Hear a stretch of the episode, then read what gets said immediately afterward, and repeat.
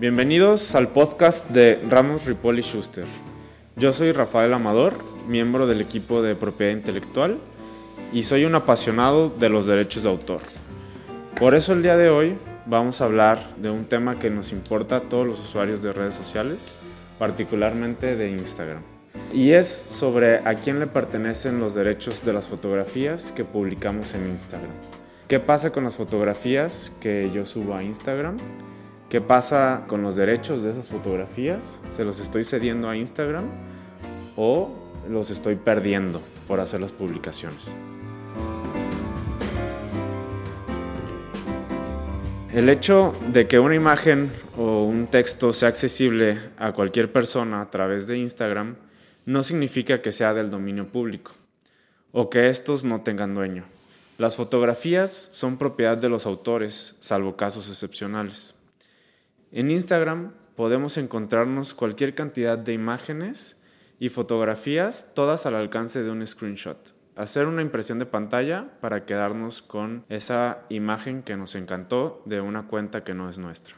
Debido a la inmediatez de esta red social, no nos detenemos a analizar sobre la propiedad de los activos intangibles.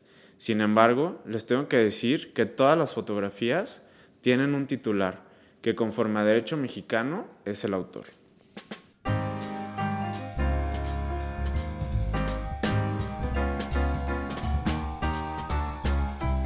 Para abordar este tema les propongo eh, tres preguntas.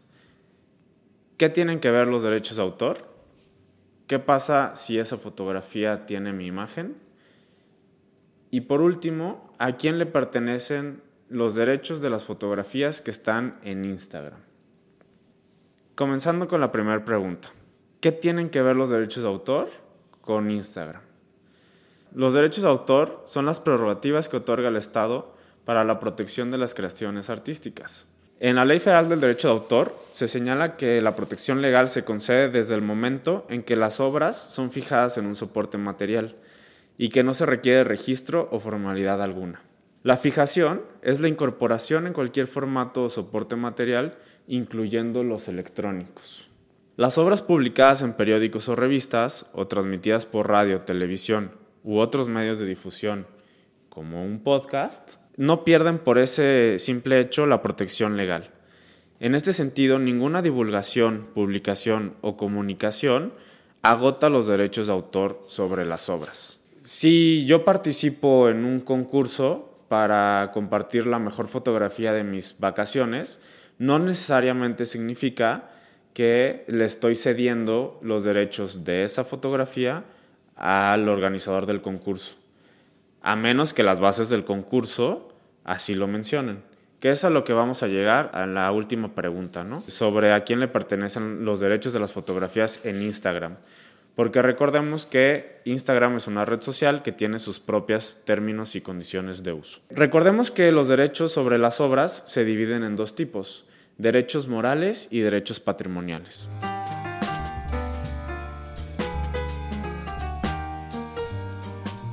El titular del derecho patrimonial es el autor como titular originario, pero también puede haber otros titulares derivados como pueden ser los herederos o adquirentes por cualquier título, que aquí es donde entran las excepciones que les comentaba al inicio sobre la titularidad de las obras. Cuando adquirimos una obra de arte, pues en realidad estamos adquiriendo los derechos patrimoniales sobre esa obra es decir, que ya es de nuestra propiedad.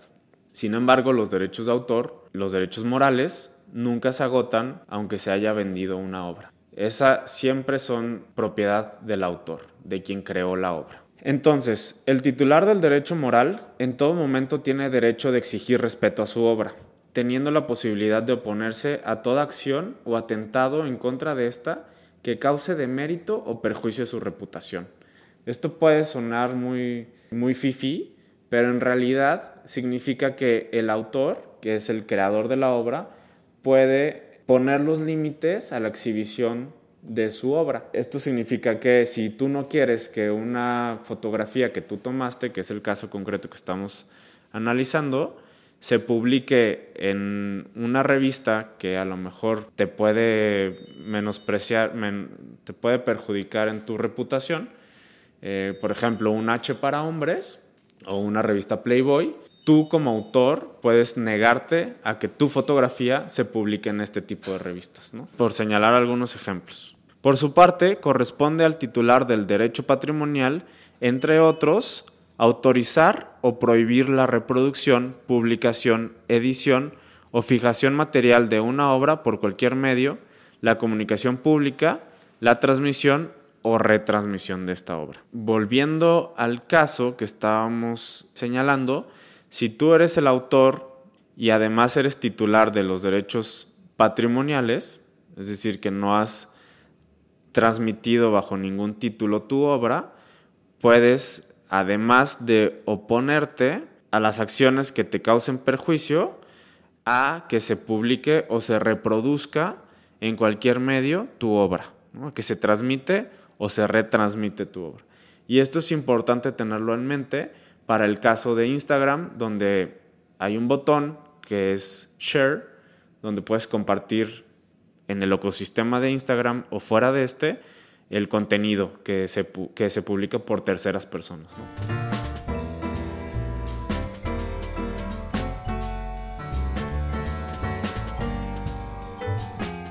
Ahora bien, vamos a pasar a la segunda pregunta. ¿Qué pasa si esta fotografía tiene mi imagen? Porque una cosa es que retratemos un paisaje y ese paisaje aparezca en una caja de cereal del otro lado del mundo y la otra es que aparezca nuestra fotografía, nuestra cara o nuestro cuerpo en una imagen en un lugar donde no nos gustaría que apareciéramos. El retrato de una persona, de acuerdo a la, ley mexicana, solo puede ser usado o publicado con el consentimiento expreso de esta persona, o bien el de sus representantes legales, por ejemplo, en el caso de menores de edad, o los titulares de los derechos correspondientes, por ejemplo, los herederos, ahora que haciendo un esbozo rápido sobre el caso de Emiliano Zapata, por ahí se escucha la noticia de que su nieto se quiere oponer al cuadro de la revolución que está exhibido en Bellas Artes. Entonces, el nieto de Emiliano Zapata puede o no puede oponerse a que la, el rostro de su abuelo aparezca en una obra de un artista. También es importante señalar que conforme a derecho mexicano, el consentimiento para usar o publicar la imagen de una persona puede ser revocado. Es importante decirles que los derechos establecidos para las personas retratadas duran 50 años después de la muerte y salvo pacto en contrario, el derecho a reproducir una obra fotográfica no incluye el derecho a reproducirla en cualquier otro tipo de artículo ni su promoción comercial. Respondiendo a la pregunta de Emiliano Zapata, ¿puede el nieto oponerse a la publicación de la imagen de su abuelo? Yo creo que ya pasaron más de 50 años desde, su muerte, por lo que su nieto ya no tendría derechos para reclamar el uso de esa imagen en una obra artística. Y además debemos tomar en cuenta que Emiliano Zapata pues es una figura pública. Eh, si bien es un héroe de la nación, también eh, es una figura pública, lo que significa que está sujeto a un escrutinio mayor de la opinión pública. La Corte, en algunas decisiones recientes, ha determinado los límites del uso de la imagen de personas que son figuras públicas. Siempre y cuando la imagen esté relacionada con sus aspectos profesionales o en actividades que se relacionan con su profesión, por ejemplo, una entrega de premios, una alfombra roja o actividades que son públicas, esas imágenes se pueden transmitir sin autorización de esa persona. Sin embargo, cuando se trata de su imagen privada o eh, estando en lugares privados que no sean de acceso público, por ejemplo hoteles, no se puede transmitir esas fotografías, esas imágenes, o no se puede comunicar sobre su imagen sin la autorización de esa persona.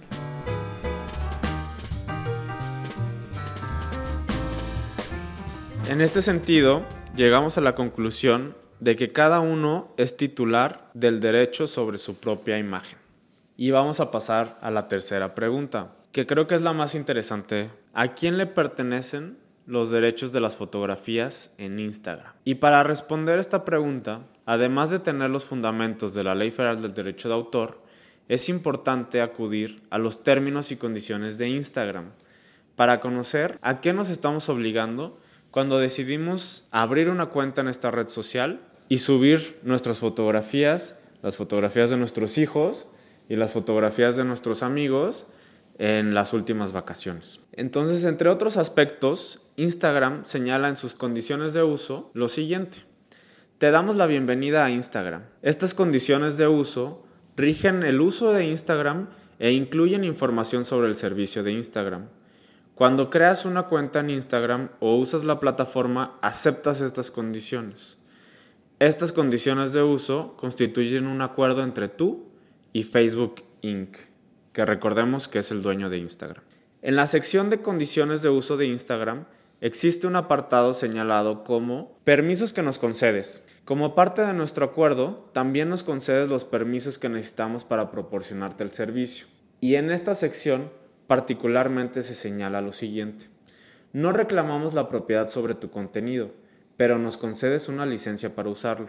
Nada cambia respecto de tus derechos sobre tu contenido no reclamamos la propiedad del contenido que publicas en el servicio o por medio de él.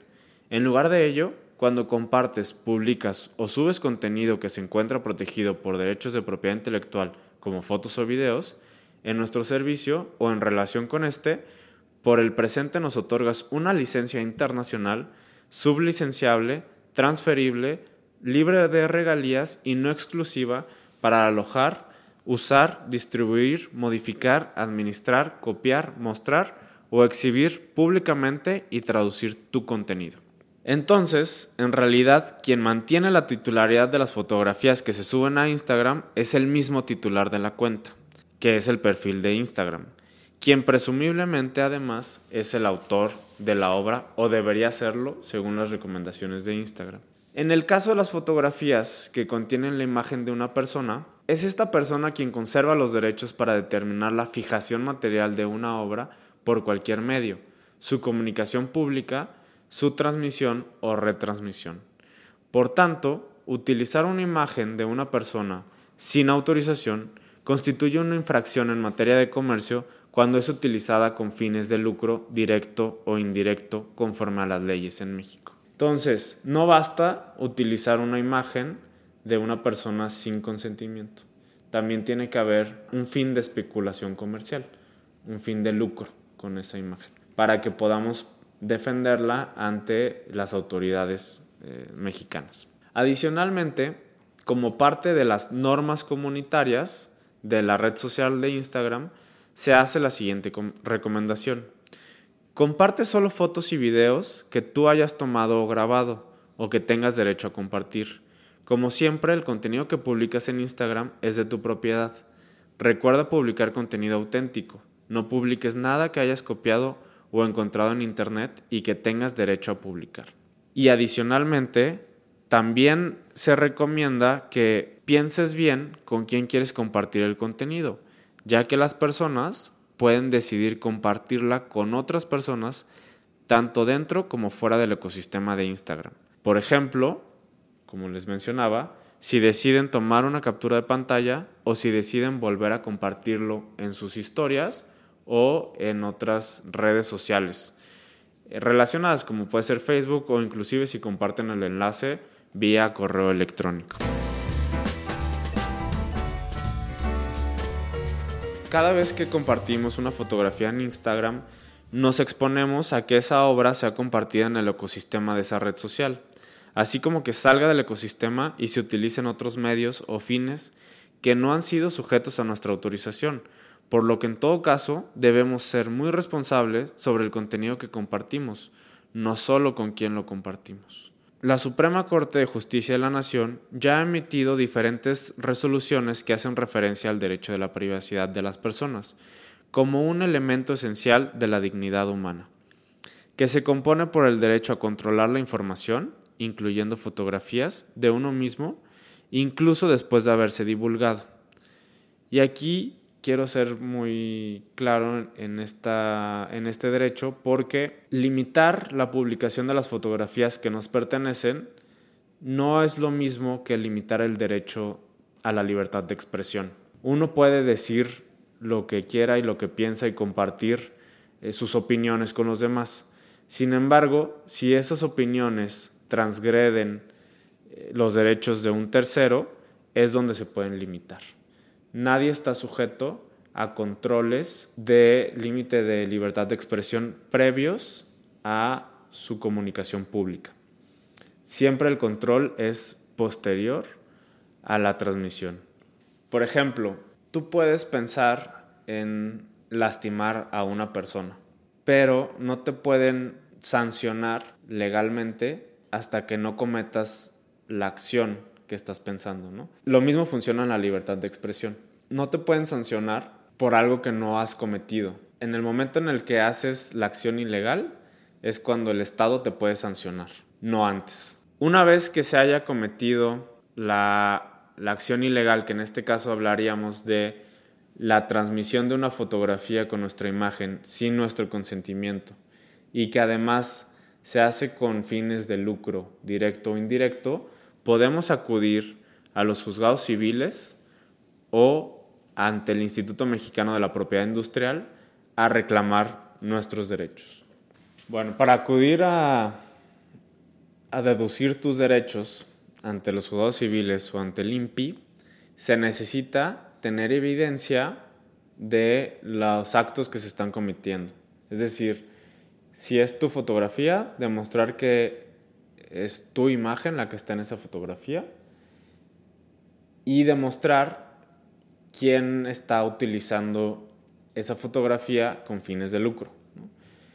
Por ejemplo, si es en una revista, pues el fin de lucro es evidente porque la revista gana de las ventas de la revista y de la publicidad que se contiene en la misma. Este es un procedimiento, la verdad, con las pruebas adecuadas, sencillo. Sin embargo, sí es un procedimiento largo. No es un procedimiento súper expedito, pero sí vale la pena, si, sobre todo si nos dedicamos a actividades donde nuestra imagen es nuestro principal activo, protegerla debidamente frente a usos no autorizados. La inversión que podamos generar para la protección de nuestra imagen creo que se ve recompensada con, con el mantenimiento de una reputación limpia, sin, sin manchas, ¿no? Eso es lo que principalmente se busca con, la protección de la imagen ante las autoridades correspondientes. Esperar una recompensa, una remuneración sobre los daños que nos hayan causado por este uso no autorizado no es algo cercano. Realmente, aunque la Ley Federal del Derecho de Autor manifiesta que tenemos el derecho al 40%, por lo menos, de las ganancias que se hayan obtenido con el uso ilegal de nuestra imagen, hacerlo valer en los juzgados es mucho más lento y mucho más complicado que el simple detener el uso de nuestra imagen ante los tribunales. Pues como conclusión a este tema, debemos recordar que las publicaciones que hacemos en Instagram siempre van a ser de nuestra propiedad. Sin embargo, debemos de ser muy conscientes sobre lo que compartimos y con quién lo compartimos en Instagram. Porque no sabemos el día de mañana quién le pueda dar share a nuestra publicación o compartirla en su historia. Muchas gracias por su tiempo pregunta o comentario que surja sobre este tema y sobre los otros temas del podcast de Ramos Ripoli Schuster, estamos a sus órdenes en nuestras diferentes redes sociales como LinkedIn, Facebook, Instagram, por supuesto, y Twitter. Mi nombre es Rafael Amador, del equipo de propiedad intelectual de la firma Ramos Ripoli Schuster Abogados.